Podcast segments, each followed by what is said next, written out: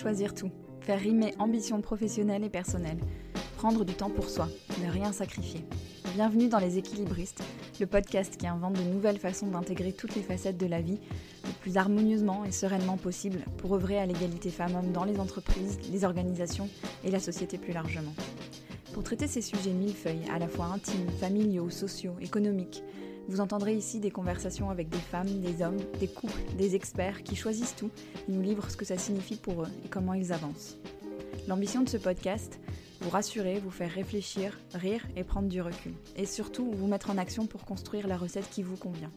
Je m'appelle Sandra Fiodo et je suis la fondatrice de Crunches Cultures, une société dont la mission est d'aider les entreprises à comprendre et prendre en compte qui sont leurs salariés, leurs besoins réels et aspirations pour concevoir les conditions qui leur permettront de fournir leur meilleur travail.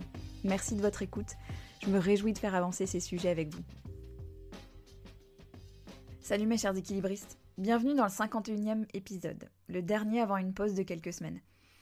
Je suis très heureuse de vous partager cet épisode parce qu'il réunit pas mal d'ingrédients qui me tiennent à cœur dans le projet des équilibristes. Vous allez y découvrir Anne Le Sueur Nedart, directrice de la transformation chez l'Occitane, maman de deux enfants, pratiquante de yoga kundalini et férue de lecture.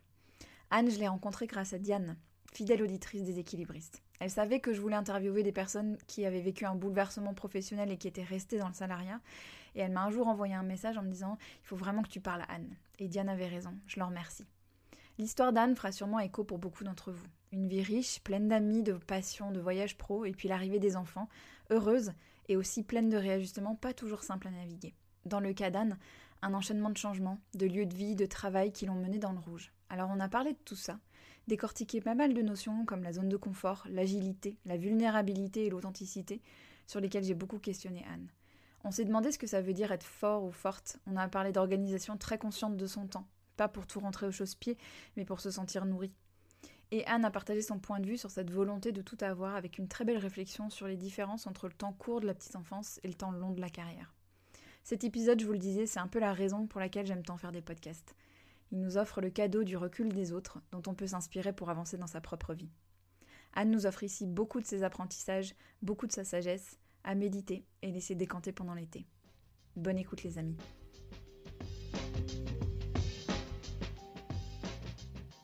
Bonjour Anne. Bonjour Sandra. Merci beaucoup d'être mon invitée. Je suis très très heureuse de t'accueillir, euh, surtout après la riche conversation de préparation qu'on a eue. On a plein plein de choses à se dire. Je vais te laisser commencer par te présenter aux auditeurs et auditrices. Qui es-tu Anne? Oui, bah, écoute, euh, moi je suis donc euh, Anne, si on a compris. J'ai 42 ans, donc je suis mariée à Anthony et j'ai deux enfants, Sam qui a 12 ans et May qui a 9 ans. Euh, je vis près de, près de Genève, mhm. euh, où je travaille chez l'Occitane et je suis en charge de la transformation. Mhm. On va en parler de, de, de, la transformation et de ce que ça veut dire et tout. Euh, je disais, on a plein de choses à se raconter aujourd'hui et j'aime bien commencer par le, le, tout début et comprendre un peu qui t'étais quand tu étais petite fille. À quoi tu rêvais, dans quel environnement et avec quel message tu as grandi, avec quelles ambitions aussi peut-être tu t'es construite oui, alors moi, je pense qu'il y a eu un événement marquant quand j'étais petite, c'est que mes parents ont divorcé quand j'avais trois ans. Mhm. Et je pense que ça a marqué ma, petite enfance.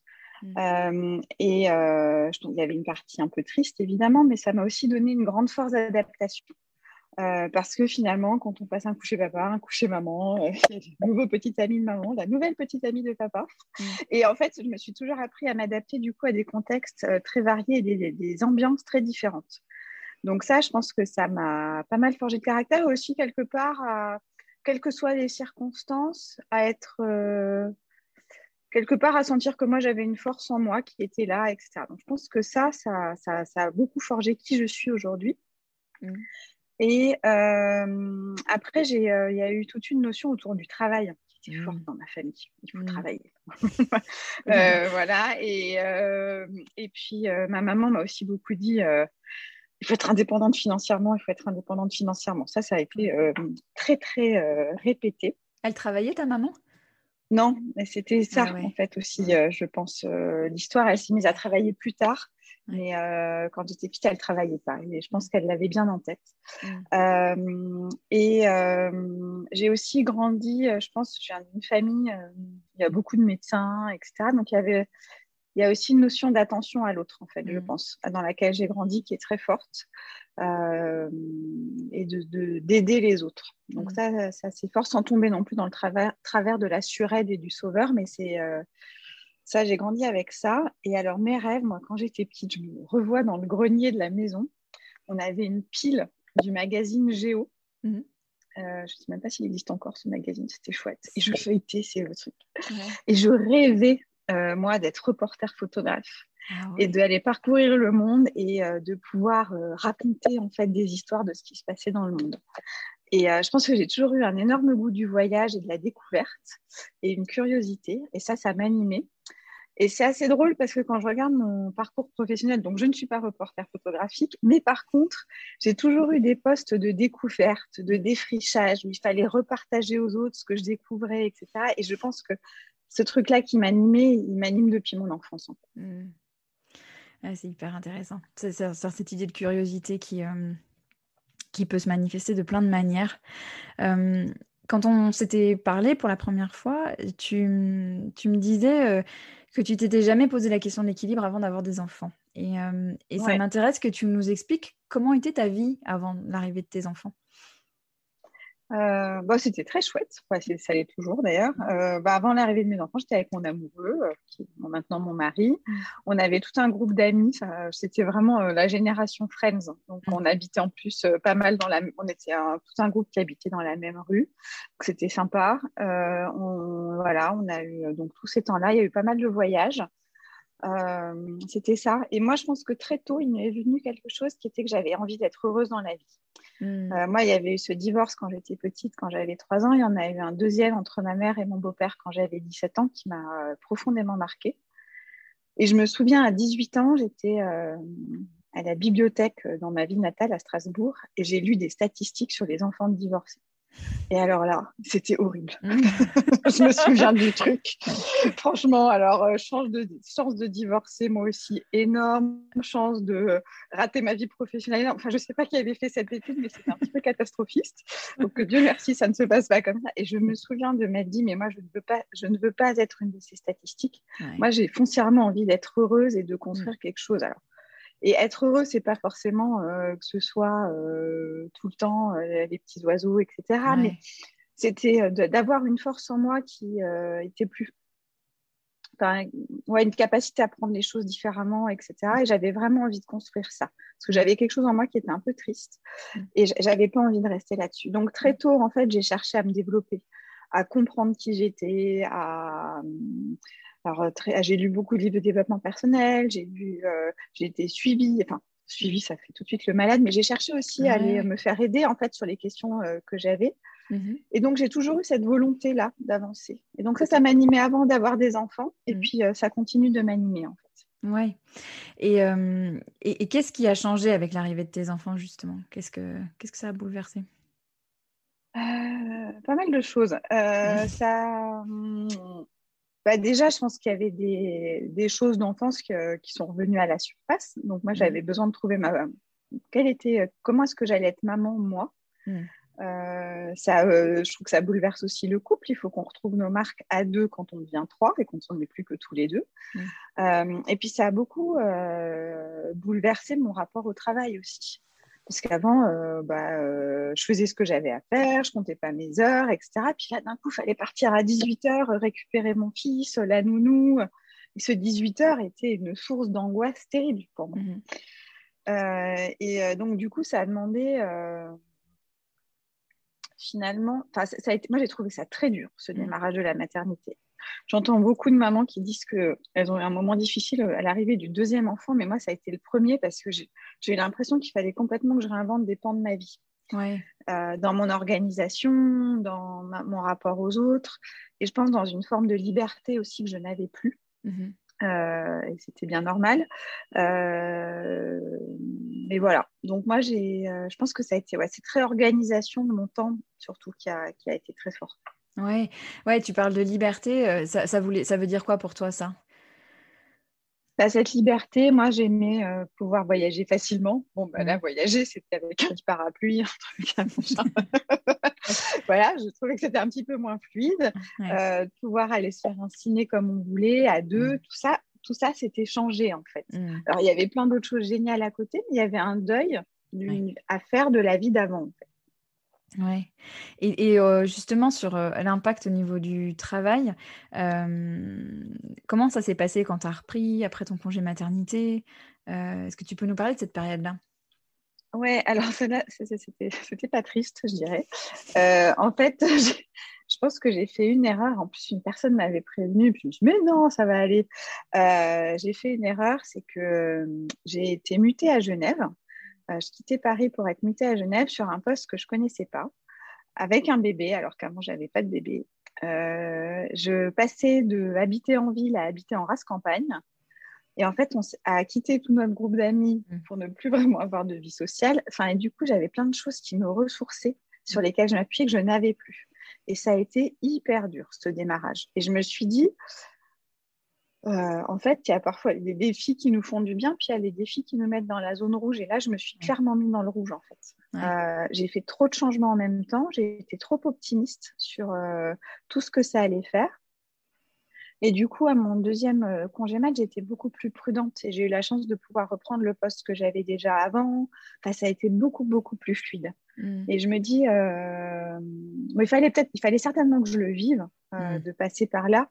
Mais en tous les cas, ça a été, ça n'a pas été un moment facile et ça a été un moment de forte adaptation et où clairement j'étais un peu, enfin j'étais déprimée en fait, je n'étais pas très bien. J'étais pas bien dans mes baskets, pas bien physiquement, pas bien dans mon job, bref, je trouvais pas bien ma place dans, dans tous ces chamboulements.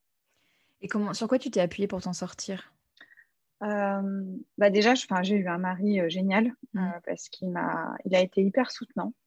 Euh, et j'ai euh, beaucoup entendu de partages depuis de gens euh, qui ont connu, c'était une forme de dépression un peu postnatale finalement. Enfin, je sais, tout, cumulé, etc. Et mon mari a été hyper soutien. il m'a pas du tout jugé, il m'a aidé, etc. J'ai eu, je pense, des collègues chouettes aussi dans cette arrivée à Genève. et puis, je pense qu'aussi, j'ai appris aussi, ce qui m'a amené de l'énergie, ce qui pouvait m'en enlever. Mm. Et euh, à cette époque-là, tout ce cadre de vie m'en enlevait énormément. Mm-hmm. Notamment, euh, moi, j'ai eu du mal à m'adapter à la vie à la campagne. Maintenant, j'aurais peut-être du mal à retourner en ville, mais sur le coup, je me souviens d'aller faire un week-end à Lyon avec mon mari et, mon fils. Et alors, moi, au milieu du bitume et des gaz d'échappement, bah, je reprenais des couleurs, en fait. Donc, je, ça allait beaucoup mieux. Mm. Et, euh, et, du coup, j'ai appris, bah, en fait, voilà, transition ville-campagne trop radicale. Enfin, ça a été un peu trop pour moi. Et du coup, voilà, par petites touches, j'ai réappris à reprendre confiance en moi. Et puis aussi, j'ai commencé à faire du sport au bout d'un moment, mm. ce qui n'avait jamais été dans ma nature. Euh, et euh, j'ai, euh, je m'étais offert un coach à domicile parce que je m'étais dit, bon, là, je ne pourrais pas y déroger, ce sera devant la porte, je peux pas, bon, les excuses vont être limitées quand même. Et, et en fait, ça, ça m'a fait énormément de bien. Mm. Tu as dit un truc hyper intéressant, c'est, euh, et c'est une notion dont on a parlé avec mon invité, dont l'épisode est sorti aujourd'hui, Stéphanie Nadeau, cette idée de zone de confort. Parce que tu sais, on parle tout le temps de. On a cette espèce de mythe de il faut sortir de sa zone de confort et tout. Et, en fait, il y a un niveau où on sort tellement de sa zone de confort qu'on est. Euh, bah, qu'on se met en danger en fait. Qu'est-ce que tu qu'est-ce que tu as appris avec cette expérience-là justement par rapport à ça?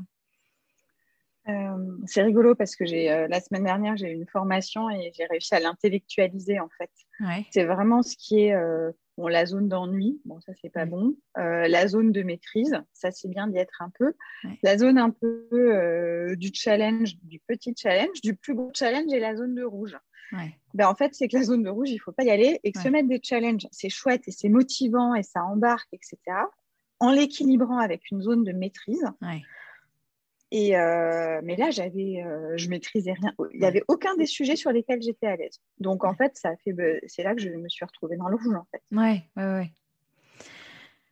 ouais. en matière, en termes de rouge, d'ailleurs, justement, il y a un sujet dont on avait un petit peu parlé ensemble la première fois qu'on s'était parlé et qui fait beaucoup écho pour moi et je sais pour certaines auditrices aussi, c'est la question des déplacements pro et de l'impact que ces déplacements-là ont sur nos vies. Euh, je sais qu'il y a eu une période où tu as été beaucoup en déplacement aussi comment comment tu as vécu ça? Comment tu arrivais à trouver un, bon mix pour arriver ou pas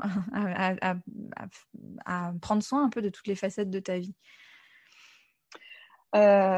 Bah là aussi, mais je pense que c'est un petit travers que j'ai, mais sur lequel j'ai énormément appris. Et finalement, je suis contente d'être passée aussi par ces zones de rouge mmh. parce que ça m'a indiqué où elle était la zone de rouge. Moi, comme je disais euh, au début, voyager, j'ai toujours aimé ça. Voir le monde, me mmh. nourrir des choses, être curieuse, euh, etc. Donc, quand j'ai eu un poste où j'avais l'occasion de beaucoup voyager, mais j'étais aux anges. Mm. Alors, malgré euh, le fait que je voyais moins mes enfants, mon mari, mais moi, de me dire, je vais à Tokyo, à Shanghai, à New York et tout, j'étais trop contente. Mm. Et puis, euh, au bout d'un moment, j'étais un petit peu moins contente mm. parce, que, euh, parce, que, quand même, c'était très, très intense. Je voyageais vraiment beaucoup. J'étais pas mal de décalage horaire. Enfin, je, reparle, aussi par le corps parce que je me suis rendu compte de cette importance. Au bout d'un moment, bah, j'avais du mal à faire du sport. le coach à domicile, il ne me suivait pas dans les déplacements. Euh, le... Je mangeais moins bien. Enfin, j'avais pris du poids. J'étais pas bien. Mm. Puis il y a eu des moments, je me souviens d'une fête des mères euh, passée dans un aéroport en Asie, ah, où j'ai fini par me balader dans le duty free. Alors c'était sympa, je me suis j'ai fini par euh, me faire un cadeau à moi-même, qui était un petit, un petit bracelet chez Hermès, très joli, en cuir, machin. Puis je me suis dit, bah, je suis bien avec mon bracelet Hermès dans l'aéroport, mais en fait, je voudrais mon collier de pâte, là. Donc, et euh, voilà, donc je l'ai toujours, ce bracelet, il est très joli. Puis je le regarde avec beaucoup d'amour, parce qu'il me rappelle aussi euh, cette période-là. Et après, je pense que les voyages se sont calmés en changeant de poste. Et puis, je pense, j'ai continué à voyager, bon, euh, évidemment, sauf période Covid, mais euh, juste au bon rythme et à la bonne dose pour que ce soit enrichissant, que j'apprenne des choses et que je puisse aussi voir mes collègues euh, à l'étranger, en fait, parce qu'il mmh. y a quand même ce besoin-là de nourrir des relations. Et, euh, mais avec la bonne fréquence et puis en mettant aussi des rituels de bah là je même s'il y a des décalages horaires je me lève un petit peu plus tôt je garde du sport euh, je m'assure d'avoir un petit temps où je vais marcher ou enfin voilà j'avais appris aussi ce qui me convenait dans le rythme pour pas que je me sente grillée à la fin faire attention au repas aussi euh, parce mmh. qu'avec les décalages horaires il y a des fois on fait un repas de plus un repas de moins et de mmh. faire attention à ça parce que la nourriture forcément impacte aussi beaucoup sur euh, notre état physique et mental. Mm. Voilà, donc petit à petit, tout ça s'est ajusté, mais j'ai trouvé. Et en fait, en mm. passant par des zones de rouge, j'ai compris où enfin, ce que je disais, j'ai compris où c'était. Où c'était, ouais. Tu as, évoqué euh, implicitement euh, un changement de poste. Est-ce que tu peux nous parler de, de, cette transition que tu as vécue? Ouais, alors j'avais un poste avant, moi j'étais pendant 15 ans dans du digital j'ai adoré et j'adore toujours ce sujet parce que justement pour l'esprit curieux euh, que j'ai qui aime découvrir et puis retransmettre derrière, c'est un, terrain de jeu formidable parce que ça bouge très vite, il se passe plein de choses, il y a toujours plein de choses à découvrir. Euh, pof, il y a une nouvelle technologie, un nouveau truc. J'ai adoré ça et euh, là je suis passée sur un poste en fait qui est beaucoup plus tourné vers l'interne, mais alors très très complémentaire avec le digital qui est autour de euh, changement de culture, changement euh, des façons de travailler euh, pour être finalement, bon, je mets un peu des guillemets parce que le mot est un peu utilisateur à travers, mais plus agile. Et en fait, bah, c'était rigolo parce que ça allait aussi un moment de transformation personnelle. Hmm. Moi, j'ai eu, j'ai eu un petit moment pas facile au boulot où j'ai dû pas mal me remettre en question, même franchement me remettre en question. Euh, dans ma façon de faire, ma façon d'être, etc. Et en même temps, j'accompagnais l'organisation dans un changement de posture lui aussi. Et en fait, c'était génial. Et en même temps, je me mettais, euh, moi, euh, beaucoup au yoga et au yoga Kundalini et j'apprenais d'ici et maintenant, d'être plus centrée. Et en même temps, c'était quelque part ce que j'apprenais aussi à l'organisation par l'agilité. Donc, c'était rigolo parce qu'il y avait un, beau parallèle qui se faisait entre mon chemin personnel et le chemin de l'organisation.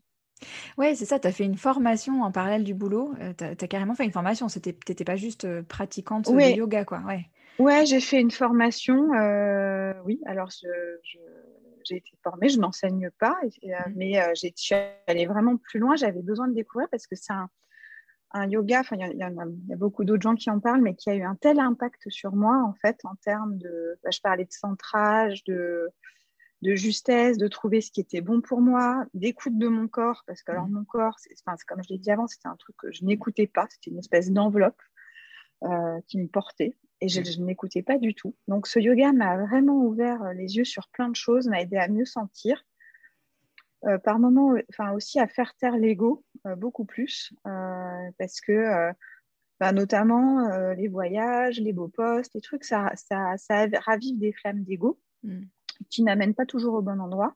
Et ça, ça a aussi appris à, calmer ce bout-là. Mmh. Et tu... ce, qui, est frappant, je trouve, quand on t'écoute, c'est à quel point de tes apprentissages, tu as ensuite construit les choses avec beaucoup d'intentionnalité, avec beaucoup de conscience. tu t'es découverte, ça a appris des choses sur toi que tu as réinjecté dans ta façon de, modeler et ta carrière et tes journées et tout ça. Et, et, quand on avait échangé la première fois, tu avais dit quelque chose qui m'avait marqué. Tu disais, j'organisais, avant, j'organisais ma journée en intégrant le fait que j'allais bosser le soir. Euh, et ça, je pense que ça peut. Enfin, moi, je, quand tu m'as dit ça, je me, suis rendu compte à quel point ça s'appliquait aussi à moi euh, par moment. Mmh. Donc, je repense souvent à toi. Et euh, je pense que ça fera écho aussi pour des, les gens qui écoutent. Est-ce que tu peux nous parler de ça, de cette prise de conscience-là? Ouais. Bah, en fait, oui. Alors, moi, dans, quand j'ai eu mon fils, je m'étais dit bon, ok, je pars à 18h, mais c'est pas grave, je retravaillerai le soir, etc. Et j'avais pris cette habitude, c'était même plus une question en fait. Mm. Je rentrais le soir, je faisais à manger, on allait manger, on j'allais coucher mon fils, etc. Puis à 8h30, 9h, j'étais reconnectée jusqu'à 11h. Et en fait, je me, au bout d'un moment, quand j'ai eu un moment où j'ai dû pas mal me remettre en question, je me suis dit, mais en fait, ça ne me va pas de faire tout ça. Mm. Euh, ça, ça, ça me convient pas ce rythme-là, c'est pas tenable, ça tient un peu, mais je vois bien que je suis fatiguée et puis euh, que je suis moins performante aussi à cause de ça, etc. Et en fait, en, m'observant, je me suis dit, mais en fait, je suis en train de planifier. dans ma journée, je me dis, bon, allez, ça, c'est pas grave, ça, c'est le truc, euh, mm. la réflexion de fond, je le ferai ce soir, euh, etc. Et au bout d'un moment, je me suis dit, mais en fait, je vais réfléchir autrement. Je vais me dire que, alors en plus, les enfants ayant grandi, la journée, mm. c'est un tout petit peu plus étendu. Je vais me dire qu'à 19h, j'ai fini. Mais par contre, alors, ce, ce, à quoi je dis non, qu'est-ce que je priorise? Comment je m'organise? Est-ce que moi, je suis un peu du matin, alors je suis prête à peut-être me lever une demi-heure plus tôt demain matin pour finir ça. Mm. Mais qu'est-ce qui fait qu'en fait, mes soirées restent à moi? Alors, de temps en temps, il y a encore des soirées où je bosse, etc. Et, euh, et même avec plaisir, en mm. fait, parce que je suis, ça veut dire que je suis aussi la tête dans un projet, etc. Mais je me suis dit, réfléchis ton organisation en te disant que tu finis à 19h. Mm. Et ça, ça, a vraiment changé les choses. Et qu'est-ce que ça a changé concrètement? Tu as commencé à plus dire non, à déléguer euh, bah, J'ai plus dit non. Euh, j'ai plus dit non. Je me suis dit aussi, Parfois, là, je passe peut-être du temps euh, sur des tâches qui n'ont pas de valeur. Et euh, c'était marrant parce que je faisais, là encore, le parallèle avec l'organisation, je faisais ce changement alors que j'amenais la transformation agile dans l'organisation. Qui, amène tout le temps à se demander est-ce que ce que je suis en train de faire amène de la valeur Et notamment à arrêter certaines choses. Et puis, il y avait des choses, je me rendais compte, euh, répondre, il y a parfois des sollicitations, on est, je suis très sollicitée, notamment parce que j'ai encore pas mal de contacts dans le digital pour revoir tel techno, tel truc, tel machin. Il y a des fois, et je m'en excuse euh, volontiers, mais je, ne réponds même plus parce qu'il y en a 20 par jour. Et en fait, du coup, tout ça, j'ai comme, enfin, il y a des choses où j'ai plus fait et, euh, j'admets de, ne plus le faire. Ouais, en fait, c'est ouais, super intéressant parce que tu as, réussi à mettre des barrières, des limites euh, qui sont pas faciles à mettre. Ça a été quoi ton processus pour arriver à ça? Mmh. Ben, alors honnêtement, euh, je pense que, bah, et c'est là que le yoga m'a aussi aidé, c'est qu'en fait, vu que je méditais beaucoup plus, j'arrivais beaucoup plus à m'observer et à me mmh. rendre compte euh, de ce qui était juste ou pas. Euh, et j'ai aussi, et donc c'est là que j'ai pu prendre conscience de, il y a plein de fois dans la journée où je me dis comment je, je, je vais faire ça ce soir. Mmh et puis aussi en lisant, en, en, lisant beaucoup de choses autour de la performance, Mm. Euh, j'ai aussi compris qu'en fait, le repos, il est nécessaire, euh, que de se ressourcer, c'est nécessaire.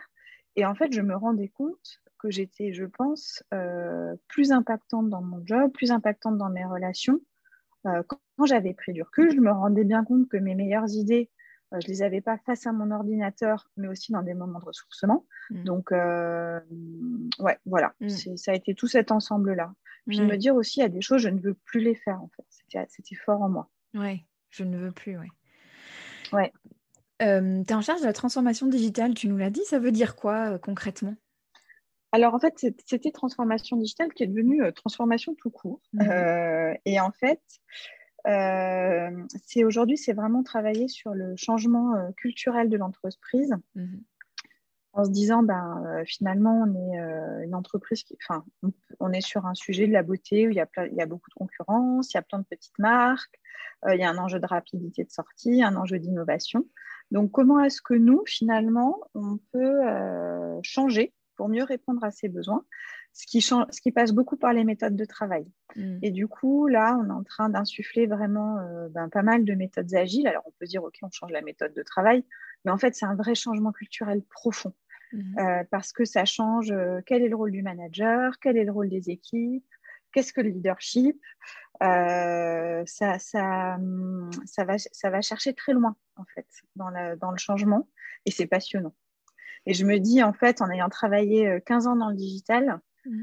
et en ayant vu quand même des projets parfois qui étaient trop longs, trop compliqués, trop de friction, trop de silos entre équipes, si j'avais eu ces clés-là avant, ça aurait été fort utile.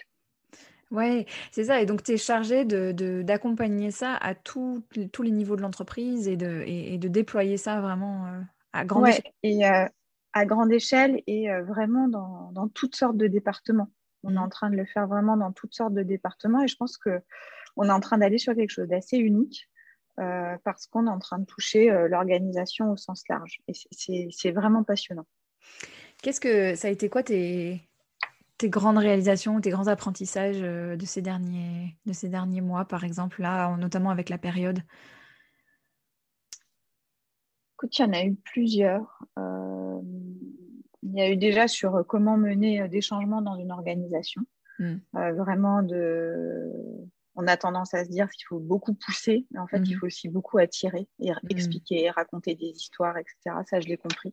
Et notamment parfois des personnes un peu réfractaires au démarrage, mais qui en fait comprennent par l'histoire, etc. Et on arrive à embarquer. Donc ça, ça a été génial. Je me suis rendu compte qu'on se mettait aussi beaucoup, beaucoup de barrières euh, entre distanciel, présentiel. Euh, non, mais ça, on ne pourra pas le faire en présentiel. Et en fait, on y arrive très bien. On a réussi à embarquer des équipes sur ces sujets-là, à les former, à leur faire faire de changer radicalement de façon de travailler à distance. Ça me paraît. Enfin, avant la pandémie, j'aurais jamais pu cru. Mm.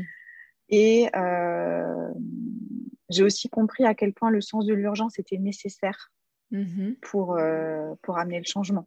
Et en fait, la pandémie a eu cette énorme vertu de créer un sens de l'urgence. Pourquoi tu dis ça? Qu'est-ce que, qu'est-ce que, qu'est-ce que ça a révélé? Euh, bah, pareil, le, bah, avec la pandémie, il a fallu sortir certains produits beaucoup plus vite, il a fallu euh, apprendre à accélérer.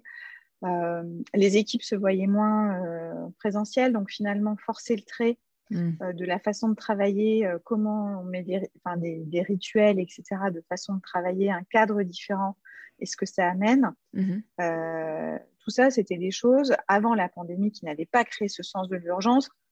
Ouais, c'est sympa, mais en fait, la pandémie, il faut vraiment le faire. Et du coup, il y avait beaucoup plus d'appétence. Mm-hmm. Et alors après, tous ceux qui ont un peu intellectualisé les grands mouvements de changement comme Cotter, etc., les mm-hmm. transformations d'organisation, ça commence vraiment par ce sens de l'urgence. Qu'est-ce qui va me donner envie de changer? Et tout comme moi, finalement, j'ai réussi à évoluer et à changer parce que j'étais par moments dans des phases où je me suis dit, bah, il faut vraiment que je change quelque chose qui était mon urgence à moi. Mm. Euh, bah, là, c'est un peu pareil. Ouais, c'est fou. En fait, c'est très intéressant les, les parallèles entre ton, ton propre parcours et, euh, et, ce que tu as vécu et implémenté euh, dans l'entreprise, quoi. Ouais, avant de, te retrouver pour cette interview, euh, j'ai écouté un podcast dans la voiture. Et le débat entre l'interviewé et l'intervieweur, c'était sur la question de ça veut dire quoi être fort? Euh, Tu vois, ça veut dire quoi être fort euh, bah, pour faire face dans la vie? Ça veut dire quoi être courageux? Ça veut dire quoi être fort? Et je me suis dit que j'aimerais bien parler de ça avec toi. Ah, c'est une belle question. je vais me laisser quelques instants pour y réfléchir moi, je, enfin, ce que j'ai appris, c'est que moi, j'avais vraiment une vision, j'ai beaucoup changé là-dessus, une vision de la force. Euh, bon, bah, être fort, c'est être costaud. Euh, c'est vraiment un peu la culture du super-héros qui avance coûte que coûte, etc. Et alors, en tous les cas, moi, ça ne marche pas. et j'ai compris que euh, ma force, elle était, dans, je pense, dans deux choses. Un, dans une capacité, enfin, une envie d'aller de l'avant. Mm. Euh, et, une, et un peu, euh, je pense, euh, une vision, une intention de ce que j'ai envie d'être, etc. Donc d'être clair là-dessus.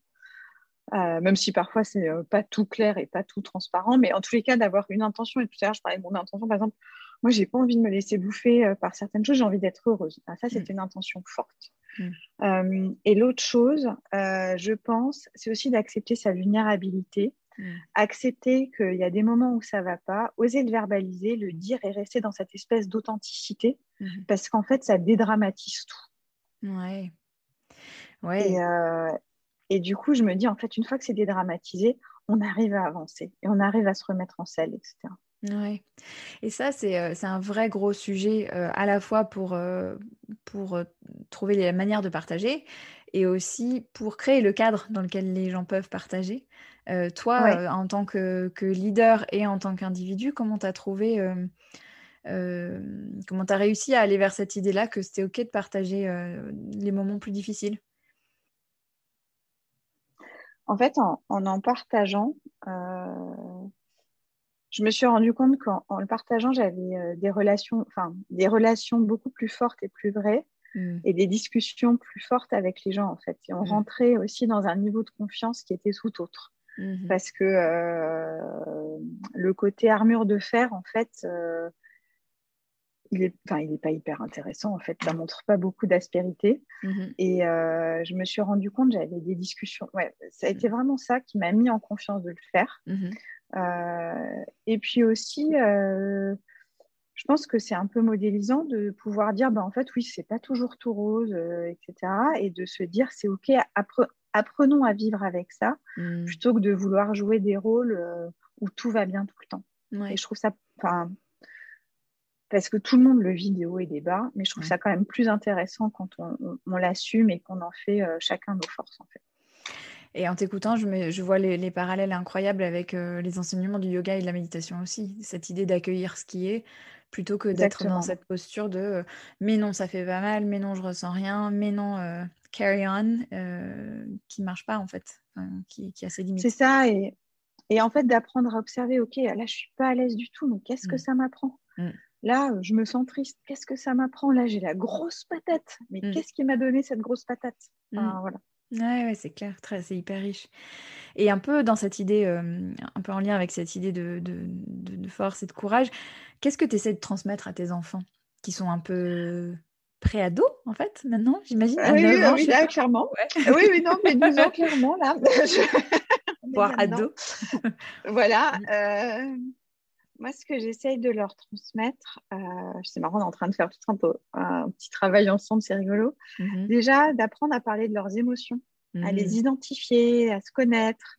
Moi, j'ai l'impression que de se connaître, c'est quand même la clé de beaucoup de choses, savoir ce qu'on ressent. Donc là, on a mis en place à table, tous les soirs, on fait un petit tour de table où chacun raconte comment a été sa journée. Mm. Alors, ça a commencé par des conversations, ben, ça va bien, et pourquoi ben, C'était bien. voilà, mais petit à petit, on va beaucoup plus loin et ça crée quelque chose de riche. Donc, ça, c'est quelque chose pour moi où j'ai vraiment envie de leur apprendre. J'ai évidemment envie de leur passer de l'amour inconditionnel. Mm. Et alors ça, c'est joli sur le papier, mais euh, c'est pas toujours facile de mm. rester dans l'inconditionnel, parce que parfois ils font des bêtises, parfois et on s'attend à ce qu'ils fassent quelque chose ou qu'ils réussissent un truc, et puis on n'y est pas du tout mais vraiment leur montrer, ok, mm. Parfois tu m'agaces, mais je t'aime inconditionnellement. Ouais, Et bah, c'est pas toujours évident. Voilà. Euh, voilà, d'avoir des expériences variées, de rester curieux. Euh, la lecture chez nous, c'est important, par exemple. Donc, mm. ça, ça, vraiment de leur apprendre ça. Et puis, euh, quand même aussi de travailler, d'être travailleur, de un petit peu chercher à se dépasser et de comprendre aussi cette fameuse histoire de zone rouge. Euh, mais euh, ouais, de, leur apprendre tout ça. Mm. Ouais, et je pense aussi, dernière chose à laquelle je pense, excuse-moi, c'est euh, aussi une notion de simplicité. Mm. Que en fait, les, les, moments, les, souvent les meilleurs et les plus beaux, ils sont, ils sont gratuits, ils sont sympas et, c'est très mm. chouette. Tu en as parlé tout à l'heure avec tes, ton, ton coach euh, à domicile. Euh, mais aujourd'hui, à quoi ça ressemble le temps pour toi? Euh, alors, je ne sais pas dans quel sens prendre la question. Si c'est comment j'organise mon temps, ce que j'aime faire de mon temps, ou comment mon rapport au temps? bah, tu peux les deux. Les deux sont intéressants. Mm. Alors, mon rapport au temps, il se calme parce que j'étais d'une nature toujours très impatiente. alors, j'ai toujours le défaut de vouloir faire plein de choses, etc. Donc, par moment, il faut mhm. que j'apprenne à me canaliser, à me dire, OK, je commence par quoi? J'y vais mhm. dans quel ordre? Je ne peux pas tout faire. Ça, c'est un grand chemin que j'ai parcouru. et avec notamment le yoga et puis d'autres sports que je pratique, je me rends compte que vraiment j'essaie de rester beaucoup plus dans l'instant et de mhm. regarder ce qui est. Je me suis rendu compte que j'avais une tendance à beaucoup me projeter et qu'en général, mes projections ne sont pas nécessairement les bonnes et qu'en plus de ça, ça me met en stress. Donc en fait, ça ne sert pas à grand-chose. Euh, et donc du coup, de beaucoup plus être dans l'instant. Et euh, moi, mes journées, ben, euh, je me lève assez tôt le matin. En général, je fais du yoga. ensuite, je vais réveiller les enfants. Donc ça, je dis aussi aux jeunes parents, quand on a passé une nuit pourrie, etc., ça sert à rien de vouloir se lever une heure avant. J'arrive à le faire parce que les enfants sont plus grands, on dort bien la nuit. Euh, et euh, du coup, j'ai l'énergie pour le faire, ce que je n'aurais pas eu il y a quelques années. Euh, donc voilà, je fais un peu de yoga. Ensuite, je vais réveiller les enfants, on, mon mari, on prend un petit déj tous ensemble. J'emmène les enfants à l'école où mon mari le fait. Je me mets au boulot. voilà, je travaille entre midi et deux. J'essaie d'aller faire un peu de sport souvent ou d'aller marcher. Enfin, en tous les cas, de, de me réénergiser physiquement. Je retravaille l'après-midi. Puis le soir, c'est soit euh, un temps, euh, soit de série euh, avec mon mari, soit de lecture.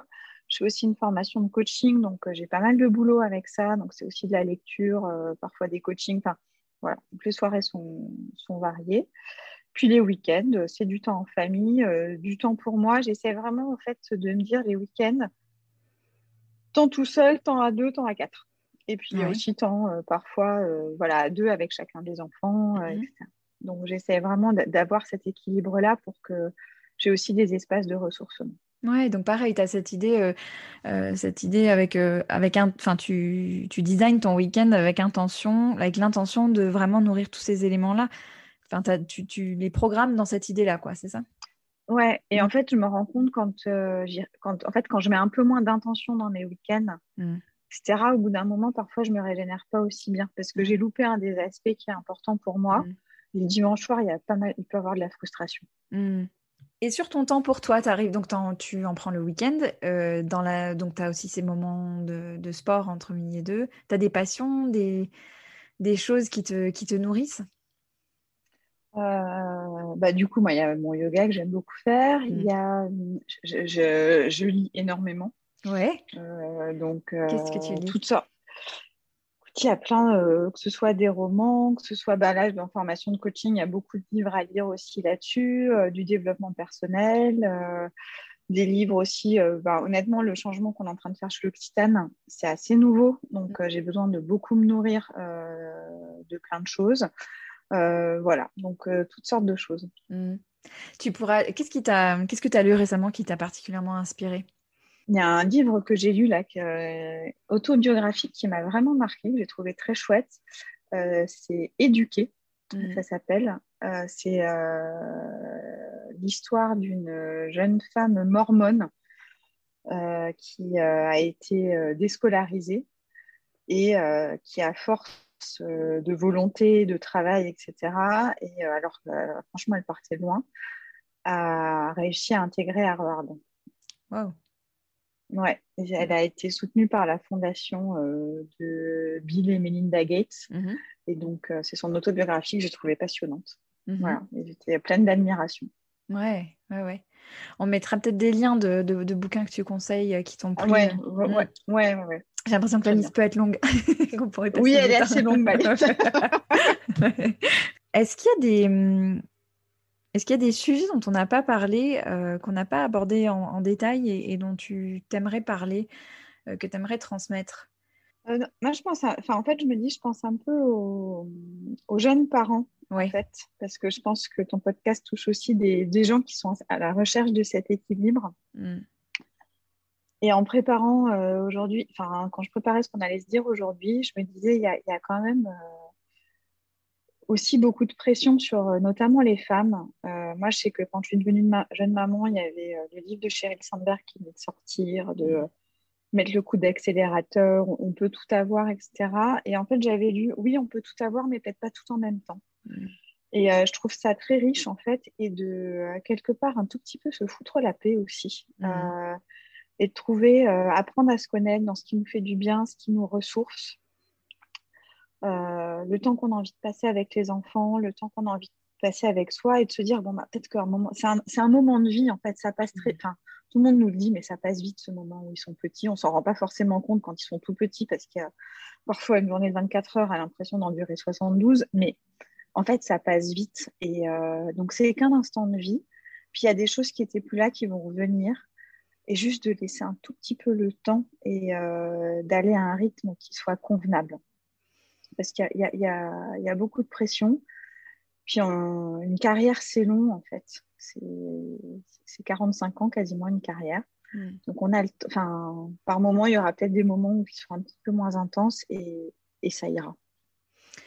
C'est très fort ce que tu dis parce que je me souviens quand on avait échangé, on parlait de cette idée de cette envie de prouver aussi que c'est possible. Et tu as raison, le livre de Sheryl Sandberg, il est, moi je l'ai trouvé autant libérateur que pressurisant en fait. Parce que. Exactement.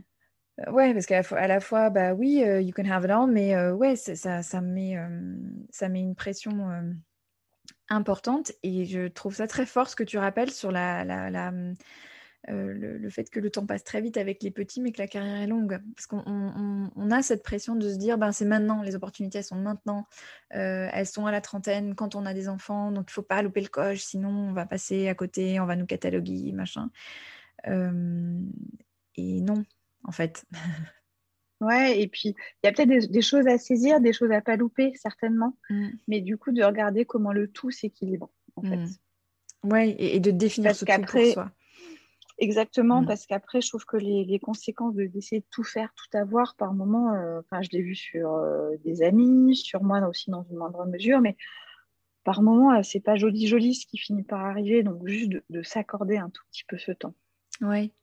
Et, ton mari, lui, il a vécu les choses de la même manière? Parce qu'on là, on parle beaucoup de notre expérience de femme, mais les ouais, mon mari, ouais, alors c'est marrant parce que mon mari est un papa hyper impliqué, etc. Donc lui, il a, bah, je pense qu'il a, enfin, il a aussi senti qu'à un moment donné, notre rythme de vie avait un peu mm. changé, mais alors, il mettait beaucoup, beaucoup moins la pression que moi. Mm. Mais je pense qu'on lui renvoyait aussi beaucoup moins de pression. Mm.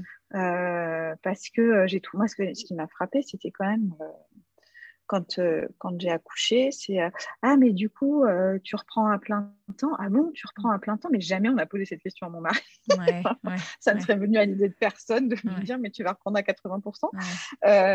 donc, ça, c'était assez frappant, en fait, de se dire bah, Il n'a pas déjà ce, ce retour-là. De, Tu n'en feras pas assez, soit pour ton job, soit pas assez pour tes enfants. Il n'a déjà mis ce retour-là. Donc, on en a pas mal discuté. Il n'avait pas cette culpabilité que moi je pouvais avoir, soit vis-à-vis de mes enfants, soit vis-à-vis de mon travail. Et ce sentiment finalement de se sentir un peu coupable tout le temps, il ne l'a pas eu.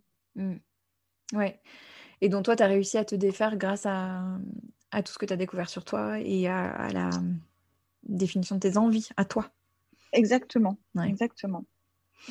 Et puis, je pense que les enfants qui grandissent remettent un petit peu d'équilibre aussi, tout simplement. Mais oui, alors ça, c'est intéressant que tu dis ça. Je me souviens d'un post il n'y a pas longtemps de Agnès Labbé, que j'avais eu dans le podcast plusieurs fois, euh, qui est euh, du compte 4 enfants sur Instagram et qui, a un blog, et qui disait ça, qui disait euh, message d'espoir aux parents de jeunes enfants, quand le dernier, comme, a dans les 6 ans, ça commence vraiment à, aller mieux. Et, j'avais dit, enfin moi, ma petite a 3 ans, et ça, ça m'avait fait du bien de dire ça. Je me suis dit, ok, en fait ça s'allège un petit peu à un moment donné. Quoi. Bah oui, j'ai trouvé, moi j'ai trouvé ouais, vers 4-5 ans déjà, ça, ça, mm. ça, ça, va mieux en fait. Mm. T'es moins dans cette... Euh, euh, dans le, le, tout soin, le, l'aide en permanence, euh, un peu plus d'autonomie. Ouais. Mm. Et en fait, c'était même, j'ai trouvé ce, moment était marrant, c'était mais là je retrouve du temps pour moi, j'en fais quoi? Ouais. Donc on prévoit une liste, c'est ça, de trucs qu'on a envie de faire pour voilà, savoir comment voilà, s'occuper? Voilà. ok. Euh, de quoi tu es fière, Anne? Euh... Eh ben moi, je suis fière de continuer d'avancer, euh, de me construire, de me développer, de plus en plus de le transmettre aussi. Et je voulais pas rentrer dans les statistiques. Et ben finalement, j'ai l'impression de ne pas être rentrée dans les statistiques. Ouais, c'est joli. Merci beaucoup de ton partage. Je pense qu'il va faire du bien à beaucoup de personnes. Et, et puis, ben, on va suivre tes aventures avec intérêt, euh, tes, formations et tout. Ça sera chouette d'avoir de tes nouvelles. Ouais, bah écoute, merci beaucoup Sandra. C'était un véritable plaisir d'échanger sur ces sujets-là. Merci ma chère Anne pour ton partage si sincère. Avant de vous souhaiter un bel été, je vais vous demander un petit coup de pouce. Pour soutenir le podcast, prenez quelques minutes pour noter et laisser un commentaire sur votre plateforme d'écoute. Ça m'aide vraiment beaucoup à faire découvrir tout ce travail à d'autres, à le faire vivre, à le faire avancer. Alors merci d'avance à celles et ceux qui prennent juste quelques instants pour le faire. Je vous retrouve le 8 septembre pour un nouvel épisode. D'ici là, prenez soin de vous, reposez-vous, écoutez-vous. Je vous prépare de belles surprises pour la rentrée. A très bientôt mes chers équilibristes.